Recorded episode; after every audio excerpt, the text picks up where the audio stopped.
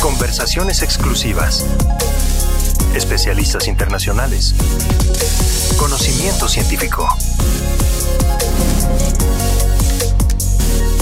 Voces, Voces de la ciencia. Nos encontramos en el sexto capítulo de Voces de la Ciencia. En esta tercera temporada le presentamos la conversación con la doctora Esther Holgado, oncóloga que desde el Hospital La Luz en Madrid, España, nos seguirá hablando acerca del cáncer de mama triple negativo. Lo invitamos a que no se pierda ningún episodio. Recuerde que nos puede seguir en Spotify y YouTube, así como recomendar este contenido a sus colegas. En el podcast previo, la doctora Holgado habló sobre la valoración y relevancia de los hallazgos del estudio Impassion 130. Hoy se abordará el tema racional de la combinación de quimioterapia con inmunoterapia entendimiento de Napa-Clitaxel como compañero de atezolizumab. Comenzamos. Voces, de la ciencia. Bueno, yo creo que primero lo que hay que eh, hablar aquí es cuál es el racional de combinar inmunoterapia con quimioterapia. Y el racional es que a pesar de que hemos dicho que el cáncer de mama triple negativo es un tumor eh, más inmunógeno, que el resto de tumores de cáncer de mama. A pesar de todo, la inmunogenicidad eh, quizás no es lo suficientemente alta para obtener unos grandes resultados eh, con inmunoterapia en monoterapia. ¿Por qué se combina con quimioterapia? Pues por varias razones. Primero, porque sabemos que la quimioterapia puede aumentar la inmunogenicidad de los tumores, porque produce una cosa que se llama muerte celular inmunógena, que lo que significa es que cuando la quimioterapia ataca las células tumorales y las destruye, estas células tumorales liberan antígenos, mejora la presentación antigénica y por lo tanto hace que el tumor sea más inmunógeno. Por otro lado, la quimioterapia aumenta la expresión de PDL1.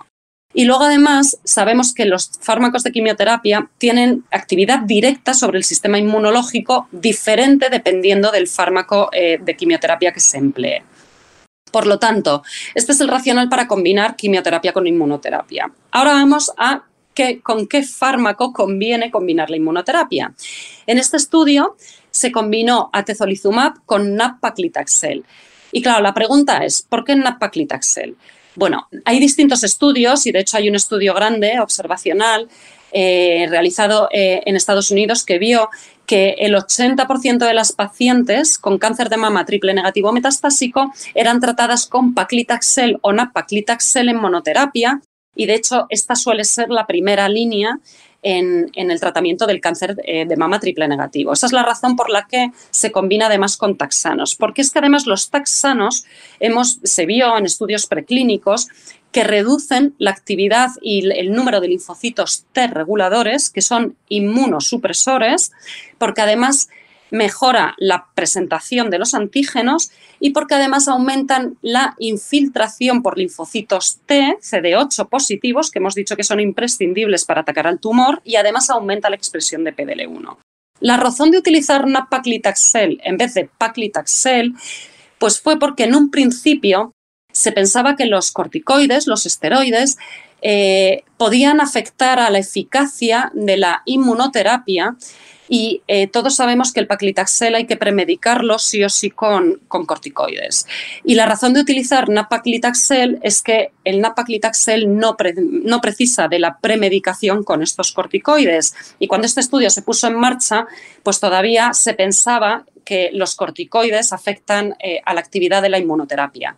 Ahora se sabe que dosis bajas, dosis bajas de corticoides, que esto es importante decirlo, dosis bajas, que suele ser, se suele permitir eh, prednisona menos de 10 miligramos, que no es lo mismo que la dexametasona, que dosis bajas de corticoides parece que no afectan demasiado a la actividad de la inmunoterapia. Pero cuando este estudio se puso en marcha, todavía no, esto no estaba claro y esta es la razón de utilizar napaclitaxel, que no precisa eh, premedicación con corticoides y que además a nivel de eficacia es muy similar a la que tiene el paclitaxel. Por esto se eligió el napaclitaxel en este estudio. Con dicho análisis finalizamos la entrega de hoy.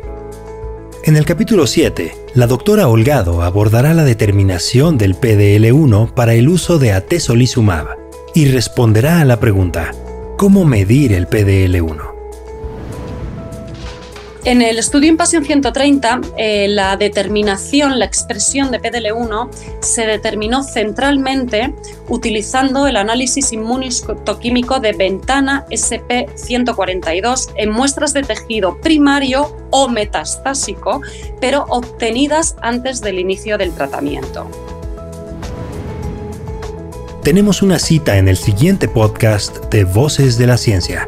Recuerde, Spotify y YouTube son las vías para seguirnos. Gracias, hasta entonces.